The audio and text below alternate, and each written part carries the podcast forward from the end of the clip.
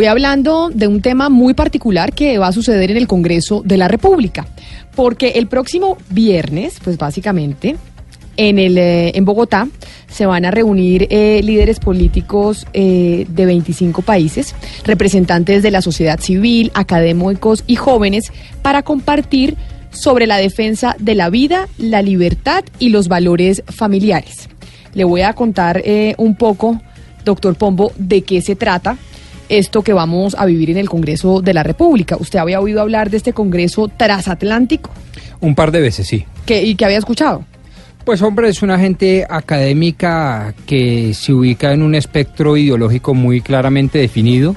Eh, un espectro que, pues aun cuando sea antitécnico y para ubicar a los oyentes yo llamaría, digamos, como de centro derecha o de derecha, y que pues tiene tres pilares. Uno, están asustadísimos con el tema del excesivo intervencionismo estatal a puntos de llegar a un colectivismo económico. Segundo, eh, una defensa ultranza de las libertades personales y tercero, muy influenciados por el cristianismo, tengo entendido que se la juegan por no aborto, no eutanasia, la familia, eh, digamos, tradicional, sindiámica, etcétera, eh, y, bueno, pues es, muy respetable. Es, hoy y mañana, porque es 4 y 5 de abril en el Congreso de la República, se llama la tercera cumbre transatlántica de la red política por los valores, la cual pues se va a llevar a cabo en el Salón Elíptico del Capitolio Nacional. Ana Cristina, ¿usted había oído de esta eh, cumbre transatlántica de Red Política por los Valores? Que además, eh, pues por primera vez se va a hacer en Colombia, que llama la atención que vayamos a ser eh, pues escenario y anfitriones de semejante cumbre. Yo es que poco he escuchado. ¿Usted qué ha escuchado, Ana Cristina? Sí, buenos días Camila y buenos días a todos los oyentes. El antecedente inmediato de, de, este encuentro es el Congreso Mundial de Familias, que es organizado, pues como dice Rodrigo, por eh, grupos de derecha eh, mundial, que lo que hacen es eh, tratar de incluir su visión de familia y, y, de religión en las agendas políticas y de decisiones de gobierno. El pasado se celebró en Verona y pues esto tiene una conexión con lo que es el Congreso Mundial de Familias, que es un proyecto de la Organización Internacional de la Familia, lo que antes se conocía como el Howard Center para la Familia, y que funciona más o menos desde 1997. Eh, y lo que hacen es eh, precisamente, eh, tienen varios encuentros en el mundo y lo que hacen es tratar de que este tipo de agendas de protección de la familia, lo que ellos llaman pues la familia natural, familia natural, es decir, la familia papá, mamá, hijos, que se incluyan en las agendas de gobierno gobierno, lo que, por supuesto, por muchos grupos es visto como una agenda antiderechos. Claro, pero ¿por qué por muchos grupos es, visto como una agenda antiderechos? De hecho, estaba viendo una publicación en torno a ese evento que se va a llevar a cabo y que empieza hoy, porque hoy a las 7 de la noche es el cóctel de bienvenida, en donde la anfitriona es la senadora María del Rosario Guerra, que pues va a contar también con la participación, por supuesto, del líder del Centro Democrático, el expresidente Álvaro Uribe eh, Vélez. ¿Cuál es la preocupación que existe alrededor eh, del, del evento, que además es ya la tercera edición, que pues muchos dirían, oiga, maravilloso que sea en Colombia?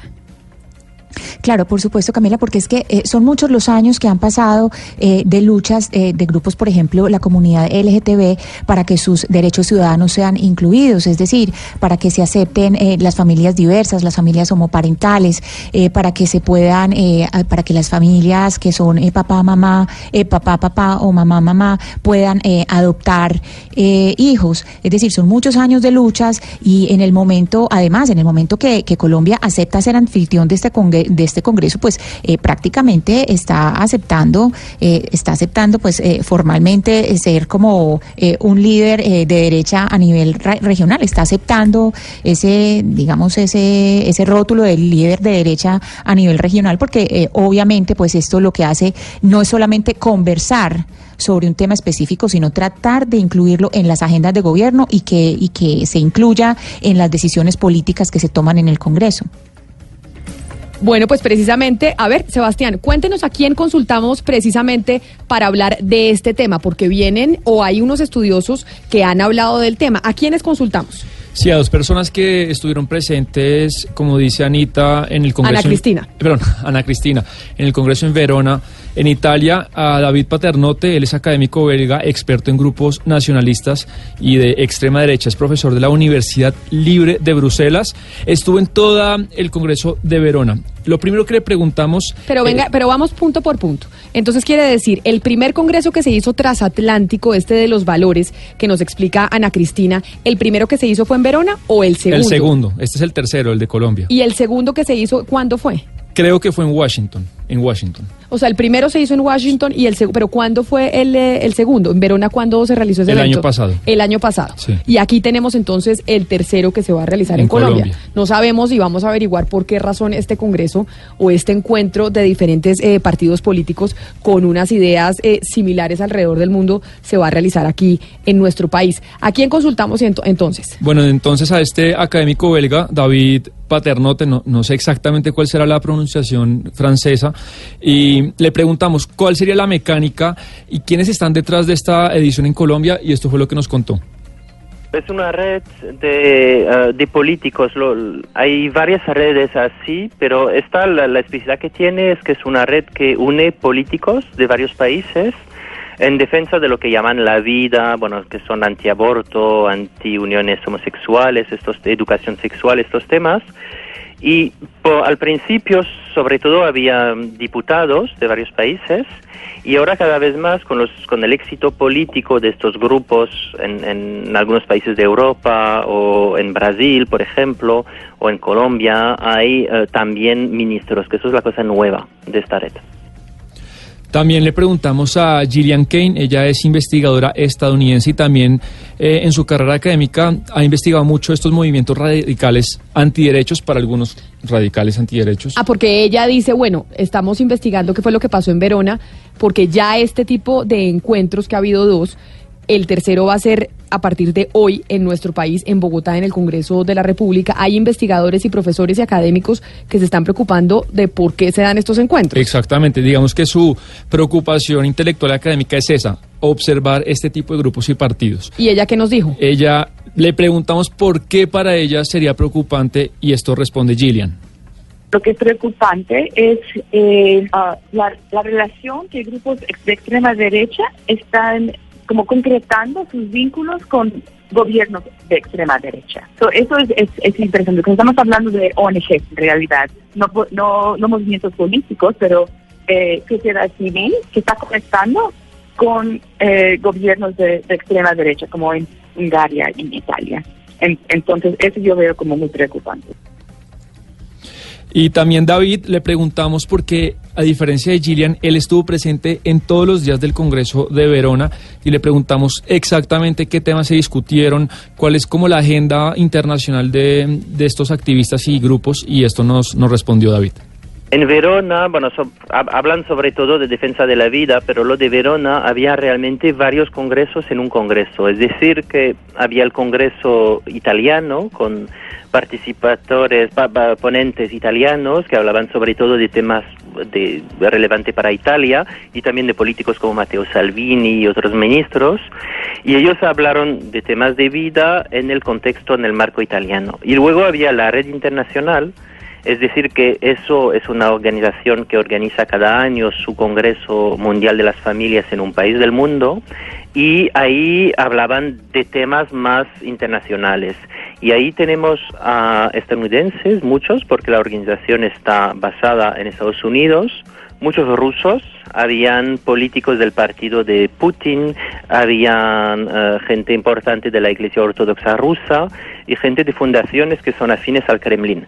Y ahí se hablaba mucho del contexto internacional y hablando por un lado de los temas habituales de lucha contra el aborto, lucha contra las uniones homosexuales, la educación sexual, pero también hablando de cómo hay que luchar contra la democracia liberal, como el liberalismo, por ejemplo, es algo que hay que, eh, que abandonar y buscar otro tipo de sistema político. Entonces, eh, increíble lo que estaba diciendo el, eh, el profesor que estuvo que estuvo presente en Verona.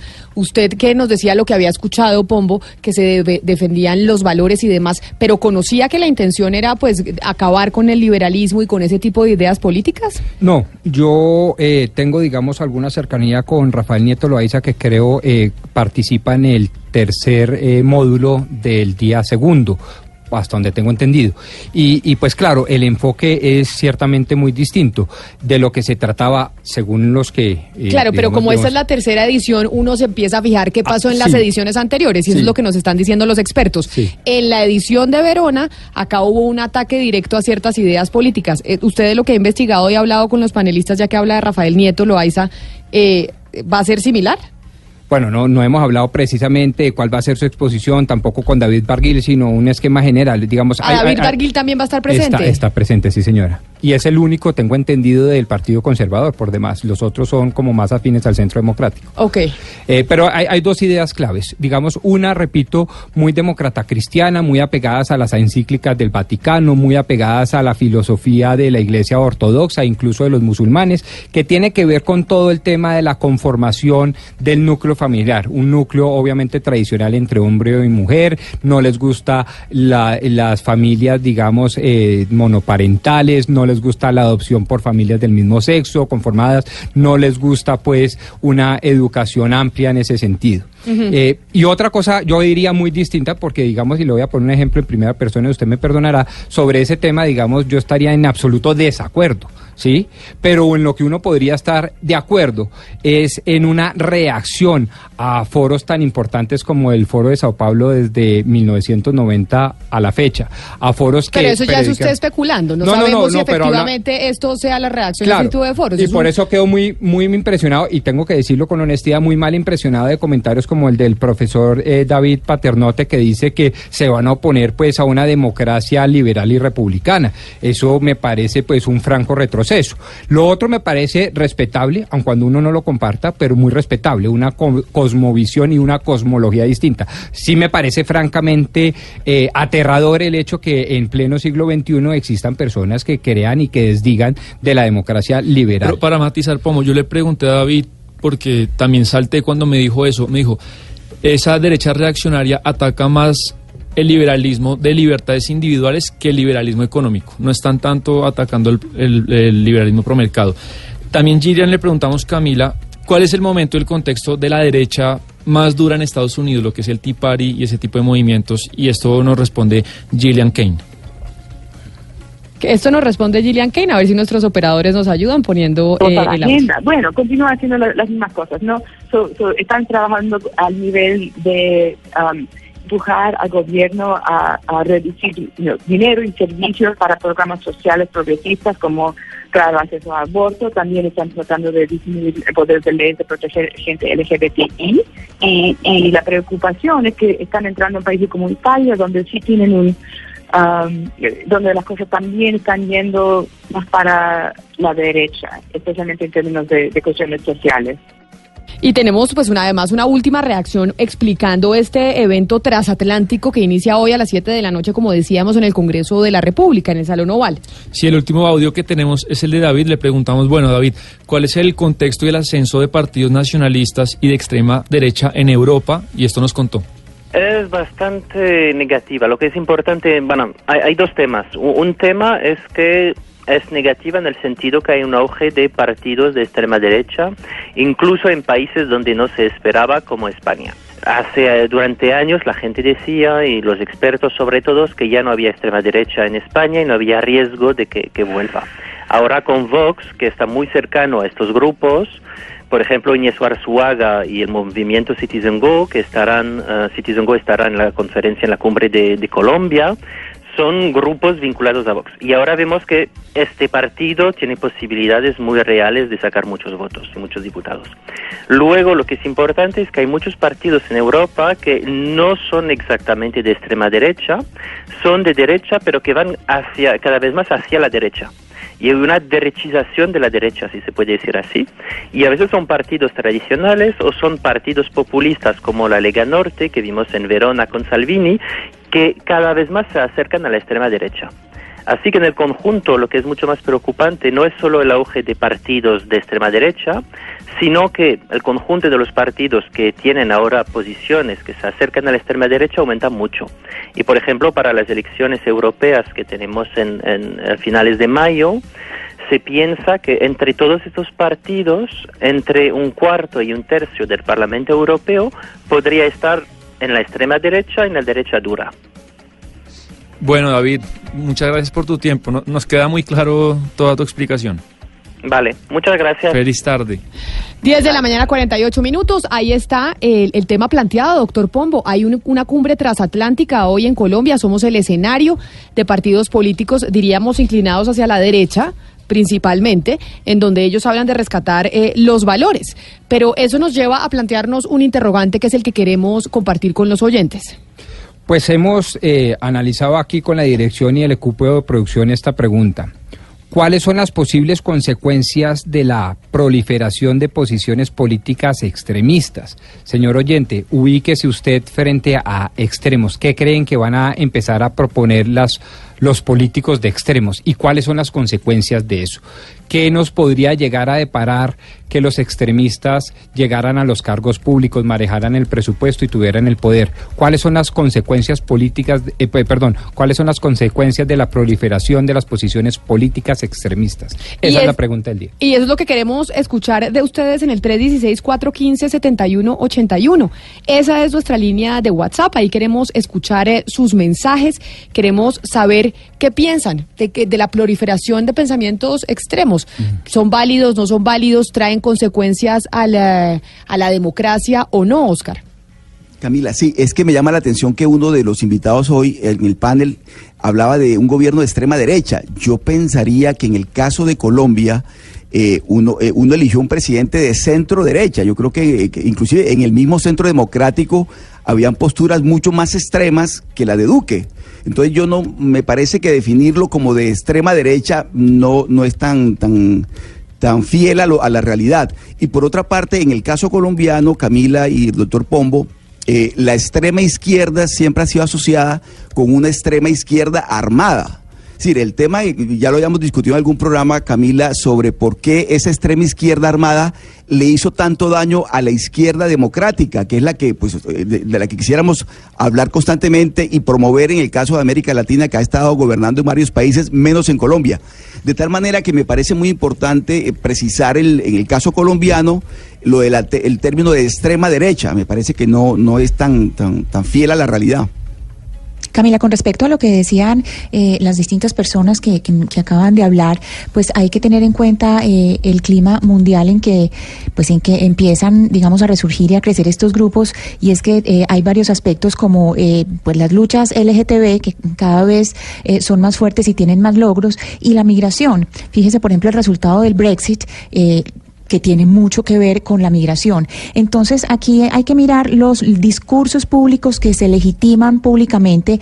La gente se ríe mucho de Donald Trump y del discurso de Donald Trump, pero lo que hace Donald Trump al hablar es legitimar un discurso y en la medida en que él legitima públicamente el discurso racista de, exclu- de exclusión, eso empieza eh, a reforzarse entre algunos grupos y estos, entre muchos grupos, entre muchas personas, porque ya hemos visto lo que ha sucedido electoralmente. Entonces, esto empieza a tener eh, movimientos muy fuertes y creo que no es eh, ninguna coincidencia que hayan escogido a Colombia bajo el gobierno de Iván Duque y en este momento que tenemos eh, una ola migratoria grande. ¿Por qué? Porque ellos ven aquí hay un buen lugar donde podemos sembrar. Pues más adelante precisamente vamos a hablar con los protagonistas de este foro en donde Colombia será pues el anfitrión para que nos digan exactamente de qué van a hablar porque estábamos hablando como nos decía Sebastián con dos académicos que han investigado otros dos foros anteriores principalmente en de el de Verona, en donde dice, oiga, es preocupante este tipo de reuniones y lo que se quiere promover a través de esas reuniones. Vamos a tener hoy en Colombia este congreso, tercer congreso transatlántico, y es un congreso que reúne pues eh, líderes políticos de 25 países, representantes de la sociedad civil, académicos, jóvenes, pues para compartir, así es como, como dice en la página, la defensa de la vida, la libertad y los valores familiares. Por primera vez se hace este evento en Colombia y la anfitriona, entre otras, es la senadora del Centro eh, Democrático, María del Rosario Guerra. Senadora eh, María del Rosario, bienvenida a Mañanas Blue, gracias por acompañarnos. Muy buenas tardes, me alegra saludarlos y gracias a ustedes por este espacio. Explíquenos de qué se trata este eh, encuentro que se va a dar por primera vez en Colombia, esta cumbre transatlántica de la Red Política por los Valores. Hablábamos y teníamos en contexto a los oyentes que ya se había dado una segunda edición de este encuentro en Viena y nosotros vamos a ser eh, los que vamos a estar eh, siendo los anfitriones en la tercera edición. ¿De qué se trata esto? ¿Qué es lo que ustedes van a discutir? ¿Quiénes van a venir?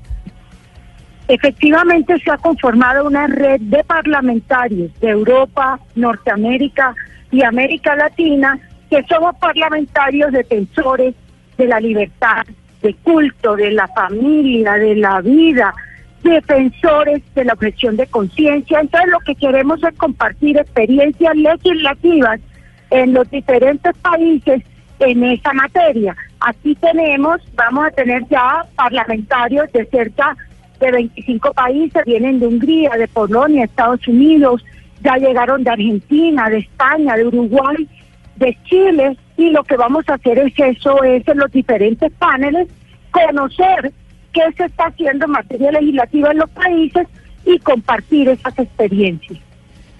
Sí, senadora, eh, uno de los temas principales, se lo pregunto porque parece que así ha sido en las cumbres de, eh, realizadas en otros países en, años anteriores, es el de la ideología de género. ¿Qué tanto les preocupa a los sectores políticos y religiosos ahí reunidos este, este tema?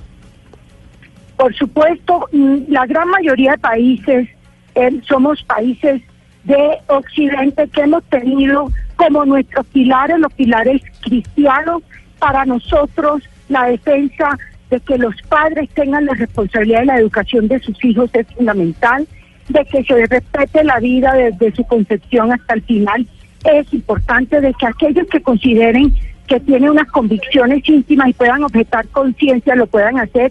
Pero lo que estamos buscando aquí es fundamentalmente mirar eh, experiencias internacionales, ver los organismos internacionales como ONU, OEA, Unión Europea, etcétera, cómo han tocado estos temas y ver cómo defendemos. O sea, eh, acuérdense que los parlamentos están siempre eh, presentes diferentes, tanto ideologías políticas como y eh, principios y valores dependiendo de los partidos. Entonces, aquellos que estamos comprometidos con estos principios, hemos, hemos hecho parte de esta red transatlántica y lo que queremos es eso, es impulsar en nuestros países eh, debates y legislaciones que contribuyan a la defensa de los valores. Ese es el objetivo.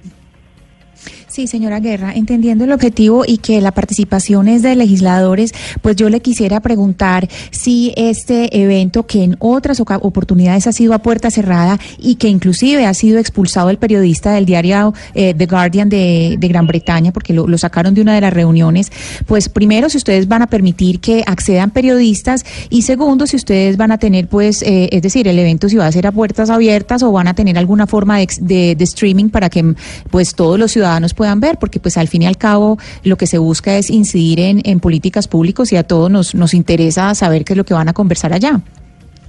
Los eventos que yo he participado, que fue uno en Washington y otro en Madrid, han sido abiertos.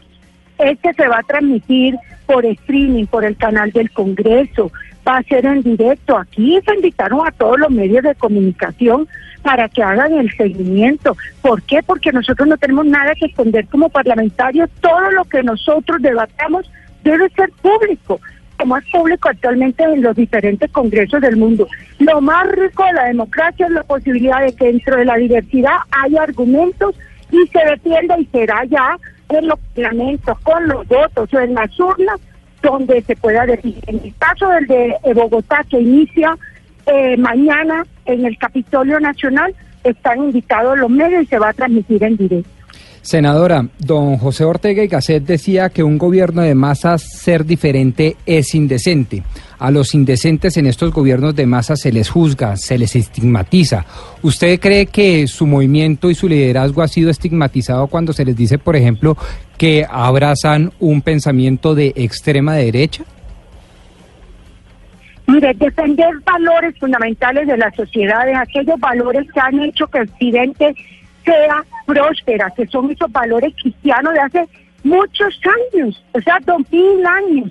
A mí le quiero decir, me siento orgullosa de defenderlo. El, la prosperidad de Europa, de Estados Unidos, de América Latina. Cuando hablo de prosperidad no hablo de prosperidad económica, sino también del fortalecimiento de las redes, eh, de las redes familiares, el fortalecimiento de apoyo a los más vulnerables, a los, a los que tienen condiciones que no pueden hablar por ellos mismos, eso me enorgullece, eso me enorgullece.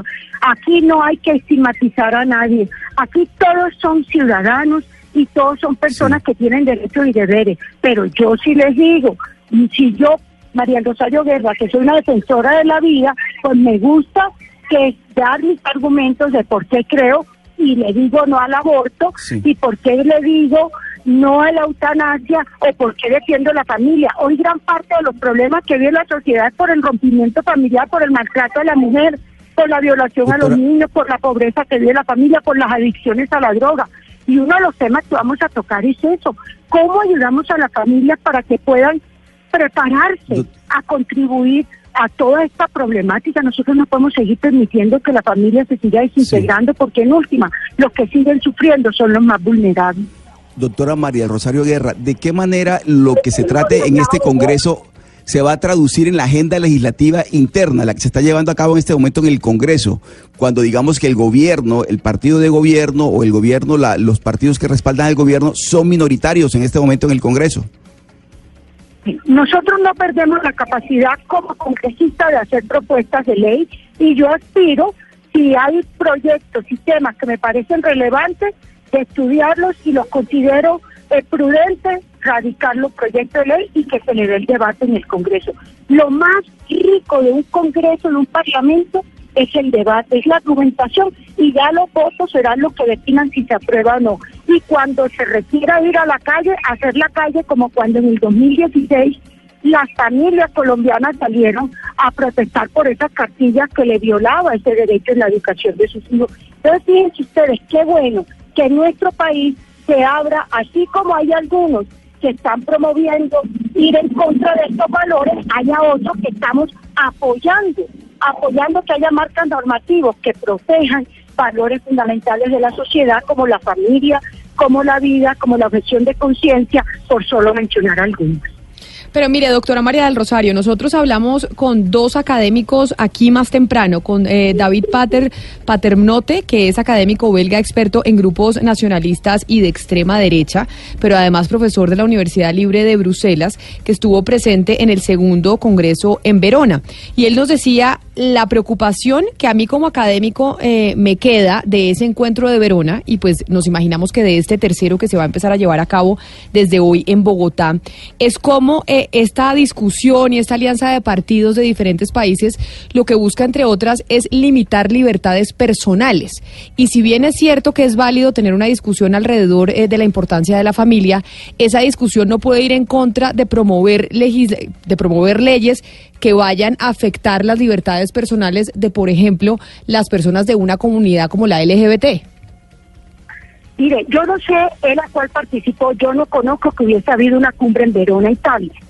Entonces no puedo hablar de lo que él vivió en esa cumbre, pero así como ellos eh, pueden ir a sus cumbres donde están promoviendo el aborto y están promoviendo que no se proteja la familia nuclear y así como están promoviendo la eutanasia, pues hay otros que creemos que hay que defenderla y eso es parte del debate. Aquí el tema es defensa de unos principios y unos valores y por supuesto aquí lo que tenemos que también tomar en consideración es que nosotros como congresistas, como parlamentarios de diferentes países no perdemos la posibilidad de dar los debates y de defender aquello que creemos siempre dentro del marco de las constituciones y las leyes y la posibilidad que nos dan los congresos de poder modificar si así lo logramos. Pero mire, doctora eh, María del Rosario, este evento, porque eh, lo, lo, estamos enmarcando eh, y lo llamamos Tercer Congreso Transatlántico, o me equivoco, ¿no es el tercer, la, la tercera cumbre transatlántica de la Red Política por los, por los Valores? ¿Así no es el título del evento? En Washington y en España y eh, que yo haya participado Washington, España, y es la primera que se hace en América Latina. ¿Y por qué razón es Colombia el epicentro en América Latina por primera vez de este, de este encuentro? Porque cuando yo participé en la cumbre de España, que fui panelista, el año pasado eh, abrieron a propuestas y yo propuse que se considerara Colombia porque está viviendo un momento muy significativo en materia legislativa y eso fue a raíz de toda la movilización que se hizo en el año 2016 y que ha habido decisiones importantes en el Congreso, debates importantes y por supuesto también en la Corte sobre el tema y que valía la pena que lo trajéramos aquí para seguir analizando esas experiencias internacionales en materia legislativa. Eh, señora Guerra, usted ahorita se, eh, o se ha definido varias veces como defensora de la vida y habla de los vulnerables. ¿A usted no le parece eh, vulnerable una joven pobre de estrato 1 y 2 que le toca abortar en un garaje para poder eh, salvar su vida si tiene un feto con malformaciones, una persona que se tiene que someter y no, y no la atienden en, en una clínica por este tipo de presiones que se ejercen sobre ella? A mí lo que me parece más importante es que esa joven pobre pueda tener quien la ayude para que dé chiquito en adopción, quien la ayude para que pueda culminar su embarazo, quien la tenga la atención en salud, la atención psicológica, que esa joven sepa que hay una red de apoyo para ella, porque muchas veces estas jóvenes tristemente no saben ni con quién hablar, no cuentan con orientación y la salida primera no puede ser abortar, porque estas personas cuando abortan, cuando abortan también tienen unos traumas emocionales muy fuertes, porque la mujer por naturaleza quiere ser madre. Las condiciones muchas veces lo llevan a una decisión difícil. Por eso parte de lo que tenemos que hacer es apoyar, acompañar, y yo a eso que le estoy apostando. Senadora María del Rosario, yo respeto muchísimo esa posición, me parece que es democrática, civilizada, me parece además que mal haríamos nosotros en catalogarla como de extrema derecha. Sin embargo, en las horas de la mañana entrevistamos a David Paternote, quien decía que además de defender la vida, eh, pues seguramente la familia tradicional y los valores cristianos a los que usted alude, eh, también ustedes iban en contra de la democracia liberal. ¿Es eso cierto? Mire, yo no conozco al señor, ni lo he leído, ni sé quién es.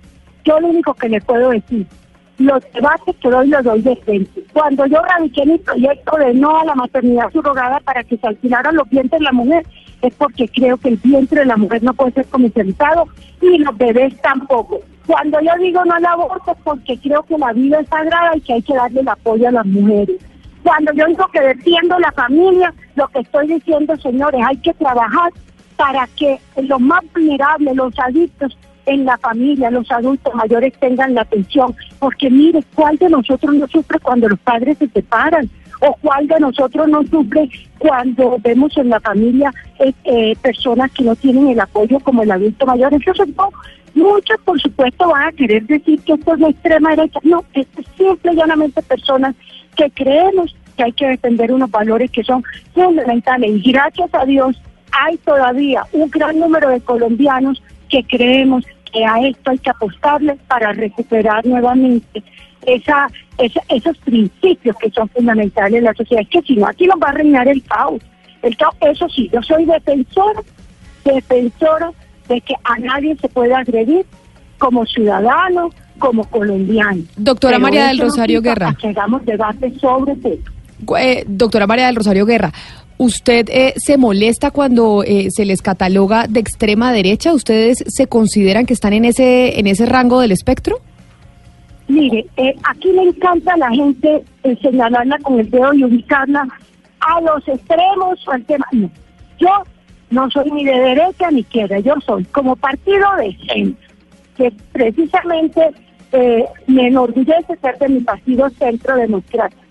Y sobre todo soy una mujer de principios y de principio católico. Y, y, ya que públicamente. y ya que habla y, ya que habla una persona que busco ser coherente siempre claro. en mi labor legislativa para defender aquello que me parece es, es lo que debe ser. Pero doctora María del Rosario Guerra. A veces no logro, otras veces no lo logro, pero esa es la democracia. Sobre... Por eso yo le digo que es extrema de otro. Siempre la gente quiere legitimarlo a uno diciendo que es de extrema derecha, de extrema izquierda. Aquí los aquí si quieren relacionarnos con los nazis están equivocados. Pero doctora María del Rosario, déjeme le pregunto. la muerte, déjeme le pregunto algo. La muerte, y los campos de concentración que fueron, y eso no perdónenme, defender la vida no es de extrema derecha, defender la vida es defender principios y valores fundamentales. Que haya personas que decidan agotar yo lo respeto, Pero, me- permítame- alternativamente quiero proponer que haya quien la apoye para que no agote dentro de la defensa de la vida. Permítame, yo le hago una última pregunta. Y es que usted ha repetido en múltiples oportunidades que usted tiene principios y creencias católicas y que entre otras cosas este encuentro pues tiene eh, como eso en común, que los diferentes congresistas quieren promover esas ideas cristianas, esas ideas católicas. Sin embargo, me sorprende un poco que estemos hablando de eso en el legislativo cuando ya incluso la constitución del 91, que es la Carta Magna que nos rige a todos, dice que, Colombia es un Estado laico y que si bien es cierto se permite la libertad de culto, no, eh, pues es un Estado completamente laico. ¿Por qué, si eso dice nuestra Constitución, seguimos insistiendo en, eh, en tener políticas en el legislativo y promoverlas que tengan eh, influencia de algún tipo de religión, en este caso la católica, como es la que usted profesa? Es que mire, el que sea un Estado laico no impide que nosotros los congresistas tengamos, eh, defendamos principios y valores. Es lo mismo que ustedes como periodistas. Se supone que ustedes tienen que tener libertad de expresión, libertad de información, pero eso no quiere decir que alguno de ustedes tenga posiciones sobre algunos temas. Sea, aquí el- la, laici- la laicidad del Estado está precisamente en que los gobiernos, como gobierno, no impongan los temas, porque nosotros somos parlamentarios y a nosotros estamos ahí para reformar leyes, para proponer nuevas leyes, para dar los debates. Esa facultad no nos la ha quitado, porque si nos la quitan, dejamos una democracia. Cierren esto y entonces que se imponga. No, no. Una cosa es el carácter del Estado y otra cosa es que los parlamentarios tengamos unos principios de valor, así como hay unos que defienden la y que defienden el aborto, hay otros que decimos no al aborto. Y fíjense los debates tan ricos que hubo en Argentina sobre el tema a raíz de esta ley, o los debates Claro. que hubo, en- eh, en el Uruguay eh, con el tema, o los que hay ahora mismo en la Unión Europea a raíz de la maternidad subrogada y el alquiler de vientre. India, por ejemplo, que vio crecer de manera exponencial el alquiler de vientre de las mujeres, decidió frenar el tema porque estaba viendo que eso estaba afectando significativamente la, su sociedad y la dignidad. Es que nosotros tenemos una responsabilidad con la sociedad también y yo no creo que ninguno se sienta feliz de ver cómo aquí se promueven eh, muchas veces la cultura de la muerte o se promueve o se aplaude de que se fracturen las familias. No, yo sí creo que la familia Senadora. Cuando la familia se fractura, vemos todos los problemas de adicciones, de depresiones, de suicidio, que es lo que nosotros, mire, me decían ahora en Pereira, que la semana pasada a un grupo de muchachos de 11 grados, tres muchachos seguidos un día tras otro, el mismo grupo, que se suicidaron. Y Así pueden es. a ver que eran muchachos Así solos. es. Muchachos solos. Entonces, yo lo que les digo es, qué rico que haya en Colombia. Y qué un bueno- gran grupo de congresistas que todavía somos sin pena defensores de estos principios, siempre, siempre teniendo presente que para defender esto no necesitamos eh, señalar ni afectar a otros. Qué bueno el debate, doctora María del Rosario Guerra, senadora y anfitriona precisamente de esta cumbre de los valores eh, religiosos, de valores, eh, pues digamos, ubicados en el espectro ideológico en, eh, en la derecha, que empieza hoy a las 7 de la noche en el Congreso de la República. Muchas gracias por haber estado con nosotros hoy en Mañanas Blue. Feliz tarde. A ustedes con todo gusto. Buenas tardes. Sí, Camila, y también es importante pues adelantar el debate que es sano en toda democracia sin estigmatizar al que piensa distinto a uno. Las personas que hemos eh, hablado de distintas maneras a favor de la interrupción voluntaria del embarazo no somos ni promotores de la muerte ni estamos hablando de fracturar familias. Eso no es lo que es cuando hablamos de familias diversas, no hablamos de fracturar la familia como institución, estamos hablando de distintas formas de pensar la familia. Entonces yo creo que una manera leal de adelantar un debate es también respetando las palabras del otro y honrando la verdad de lo que está diciendo el otro.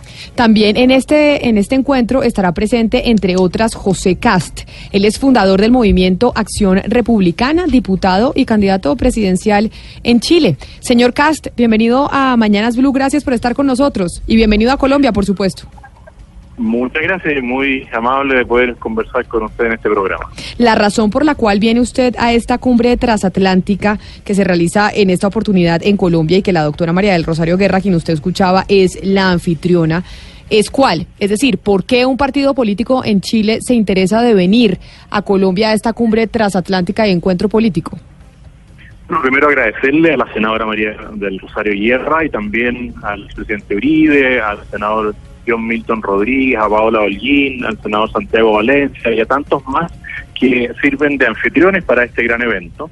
Y claramente este evento tiene una trascendencia para nosotros relevante porque en general la izquierda más ideologizada se reúne a nivel internacional, eh, fijan líneas como lo hicieron durante muchos años a partir del foro Sao Paulo, y es una tendencia que va eh, disminuyendo desde el punto de vista del sentido común de las personas. Así como la izquierda se ha reunido por años para instalar, instalar su ideología, quizás nosotros no hayamos tenido la visión de generar este tipo de encuentros internacionales para también eh, plantear nuestras posiciones y ver qué es lo que está haciendo a nivel internacional los organismos como la ONU, la OEA y tantos otros que imponen desde su concepción de la vida, de la humanidad, ciertas políticas a los países que son soberanos e independientes. Es decir, que ustedes sí están aquí reunidos en Colombia eh, como una especie de contrapeso, es lo que le entiendo, porque usted dice es que la izquierda ideologizada se ha reunido como en el foro de Sao Paulo durante años y aquí lo que nosotros queremos hacer es también reunirnos y la derecha ideologizada, podríamos decirlo así, la derecha ideologizada para también... La derecha, sí, la, derecha es más que, eh, a diferencia de lo que usted puede plantear, tiene doctrinas fundadas en principios y valores trascendentes que no tratan de cambiar la verdad. ¿Por qué yo hablo de la ideologización de la izquierda? Porque ellos presentan una verdad que va contra el sentido común y eso es algo, al menos que yo percibo en el mundo entero, la sociedad está empezando a rechazar. Pero... Cuando aquí nos dicen que no hay vida, por ejemplo, un niño de nueve meses de gestación en el vientre de su madre, claramente eso es una ideología que trata de simular algo que no existe. Pero usted usted acaba de decir algo y que, me, y que me llama mucho la atención y es el sentido común. Acá en, Colombia decimos el sentido común es el menos común eh, de los sentidos. Entonces por eso lo estamos tratando de recuperar. Y es, eh, pero quién quién dice cuál es la verdad absoluta. O sea, ¿por qué usted...? más allá, yo no tengo la verdad absoluta y usted tampoco. No, claro, nadie. Hay hechos científicos que son acreditables y comprobables. Si vamos a hablar, por ejemplo, del concepto de vida, bueno, la ciencia ha determinado que la vida claro, pero más allá, la concepción. Yo no quisiera centrarme en un debate del aborto o no el aborto, sino de la reunión como tal, de lo que significa la reunión como tal aquí en Colombia y el encuentro. Pero cuando usted dice, cuando usted dice la, la derecha, la izquierda ideologizada, yo le digo, ah, entonces debe haber también derecha ideologizada, y usted dice que no, y dice que no. no queremos cambiar la verdad. Cuando yo defiendo la propiedad privada, es un derecho esencial del hombre. Cuando yo defiendo la seguridad de las personas en contra de la delincuencia, y digo que nosotros necesitamos seguridad, cuando yo digo que necesitamos un Estado pequeño y austero para ir en ayuda de los más pobres, esas son verdades. No, esa es eh, su verdad.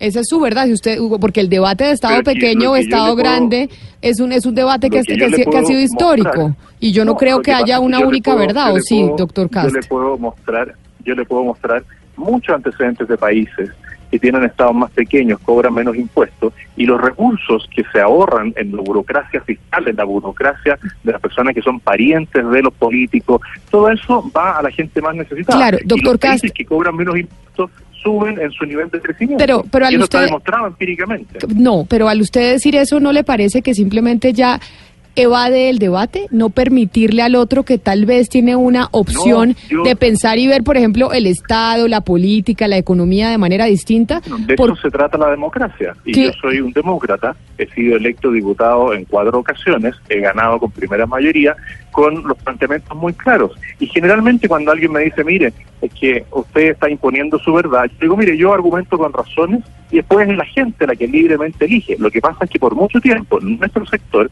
quizás no se atrevía a decir las cosas por su nombre y decirle a esa izquierda más ideologizada, bueno, muéstrame el modelo de, democracia que a ti te interesa. Y generalmente esa izquierda más ideologizada tiene como eh, héroes, como eh, personas a las que siguen, eh, los Castro en Cuba, Chávez, en, Chávez y Maduro en Venezuela, Lula da Silva en Brasil, todos proyectos fracasados de la izquierda que se ha instalado por algún tiempo y que ya está retrocediendo en distintos países de América.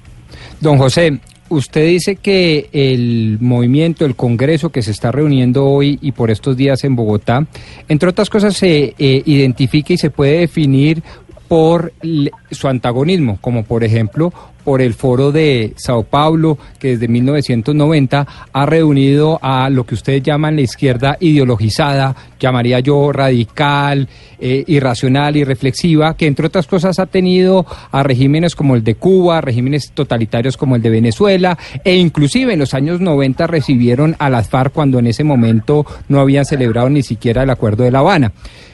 Le pregunto, si yo, si yo le digo a usted entonces, si así se definen, ¿ustedes serían extrema derecha? Porque a ellos fueron catalogados como extrema izquierda. Entonces, ¿ustedes que se definen por la oposición son extrema derecha? Mire, generalmente algunos medios de comunicación y algunos políticos tratan de señalar que es extrema derecha cualquier persona que piense distinto a ellos.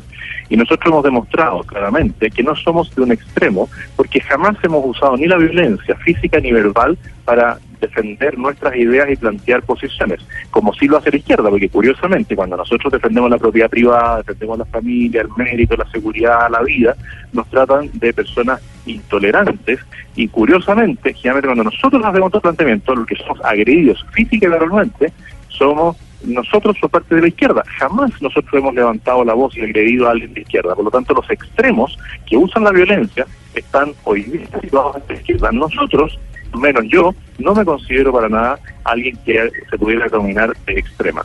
Claro, pero por ejemplo, los eh, incluso movimientos que todavía añoran esa época de Augusto Pinochet en Chile, que era esa izquierda sí extremista, sí agredió de manera significativa. ¿Quiénes? Yo no, yo no- yo no, claro, por eso, no, no permítame le pregunto. Eh, Es que no, Pinochet. déjeme le pregunto porque no me, ha- no me ha dejado terminar la pregunta. En este movimiento al que usted pertenece, el movimiento Acción Republicana, ¿coinciden personas que en su momento apoyaron la dictadura de Pinochet o que tienen pensamientos similares a quienes respaldaron ese movimiento en su país? Porque esos movimientos A ver, que, yo que a veces que a veces puedo- tienen idearios similares en contra del aborto, en, con- eh, Sí, que- idearios similares a los que usted nos plantea, sí han tenido, permítame, eh, diputado, le pregunto, si han tenido agresiones, han sido supremamente sanguinarios. Y yo creo que usted, siendo chileno, conoce y vivió ese drama que fuimos testigos desde el continente, padeció su país. Entonces, por eso le pregunto. Bueno, yo le puedo decir transparentemente que mi hermano mayor, yo soy el menor de 10 hermanos, fue ministro del gobierno de Augusto Pinochet. Fue ministro del Trabajo y ministro de Políticas Públicas de Superación de la Pobreza. Y mi hermano jamás estuvo involucrado en ningún tipo de acción en contra de los derechos humanos de las personas. Claro, pero hizo parte de un, un gobierno que masacró, lo que hay- desapareció, torturó que hay que a miles de chilenos.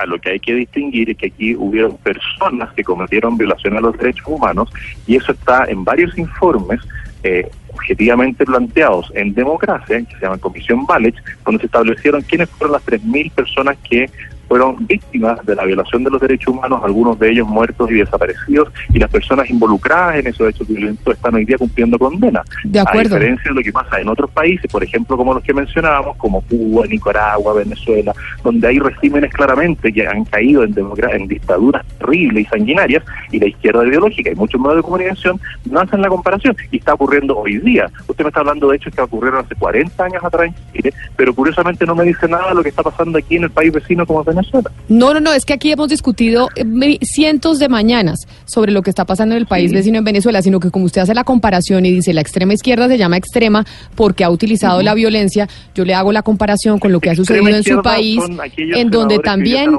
en donde también se utilizó, en donde también se utilizó la violencia y donde incluso también hay ya demostraciones de medios de comunicación que taparon lo que pasó en el gobierno de Augusto Pinochet, en donde incluso Bueno, todos sus miembros, a pesar de no estar torturando, sí eran conscientes de que eso sucedía, porque usted no necesariamente No, no es tiene que ser un torturador para ser cómplice de lo que pasaba. No, no es, no es así como usted lo señala, y yo le invitaría a visitar Chile. Ah, he visitado Chile muchos, muchas Bueno, veces en mi vida, yo la- diputado. Yo la puedo invitar y mostrarle el otro rostro de Chile, ese Chile de desarrollo, progreso, que fundó las bases de la institucionalidad a partir de ese gobierno, porque ese gobierno fue el que modificó la constitución chilena y fijó las bases para la transición democrática. Fue el presidente Augusto Pinochet el que le traspasó el mando, la banda presidencial, al presidente Elwin cuando se dio la primera elección democrática después de este régimen militar.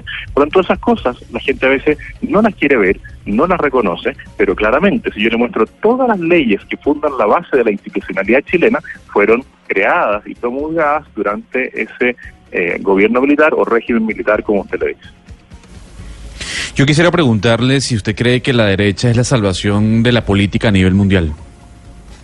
Bueno, yo creo que claramente está demostrado que la gente se cansó, se aburrió eh, de lo que ha hecho la izquierda a nivel internacional. Si vemos los ejemplos de lo que ocurre en Argentina, con una Cristina Kirchner próxima a eh, ser detenida o tener prisión, si vemos lo que ocurrió en Brasil con Lula da Silva que está preso, si vemos lo que está ocurriendo en Venezuela, si vemos lo que ocurre en Nicaragua que está aquí al lado, si vemos lo que ocurrió en Ecuador y Perú, eh, donde el expresidente Correa no puede volver al país porque sería detenido, claramente la izquierda fracasó y hoy día hay una corriente que viene desde el lado de la derecha que, insisto, viene a trabajar el tema del sentido común y se está instalando a nivel mundial y al menos yo espero ser parte de esa misma corriente en Chile.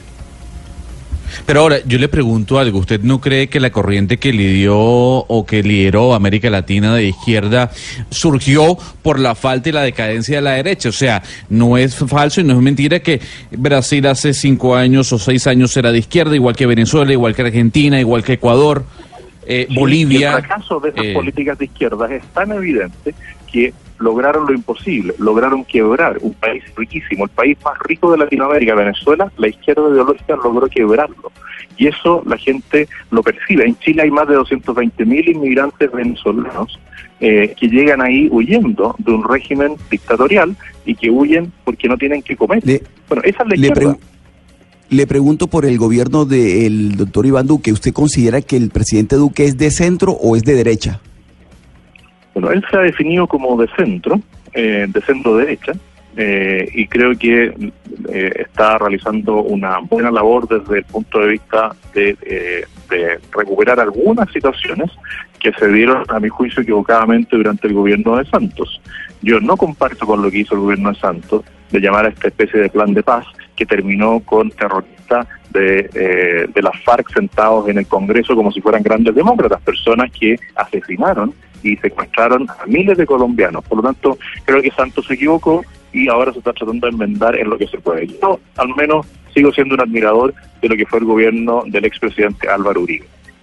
Pues precisamente este tipo de diputados que acabamos de escuchar con estas ideas del doctor José Cast, fundador del movimiento Acción Republicana, diputado y candidato presidencial en Chile, son los que se reunirán esta noche a partir de las 7 de la noche en el Congreso de la República para discutir esas ideas, esos eh, planteamientos ideológicos coincidentes de diferentes países en el occidente. Señor Cast, muchas gracias por haber estado con nosotros. Bienvenido a Colombia siempre. Y nos vemos en Chile en alguna oportunidad que yo voy bastante por allá. De todas maneras, ahí su editor tiene mi contacto, así que yo encantado de invitarla y mostrarle parte de ese Chile que a lo mejor no se lo han mostrado. Muchas gracias.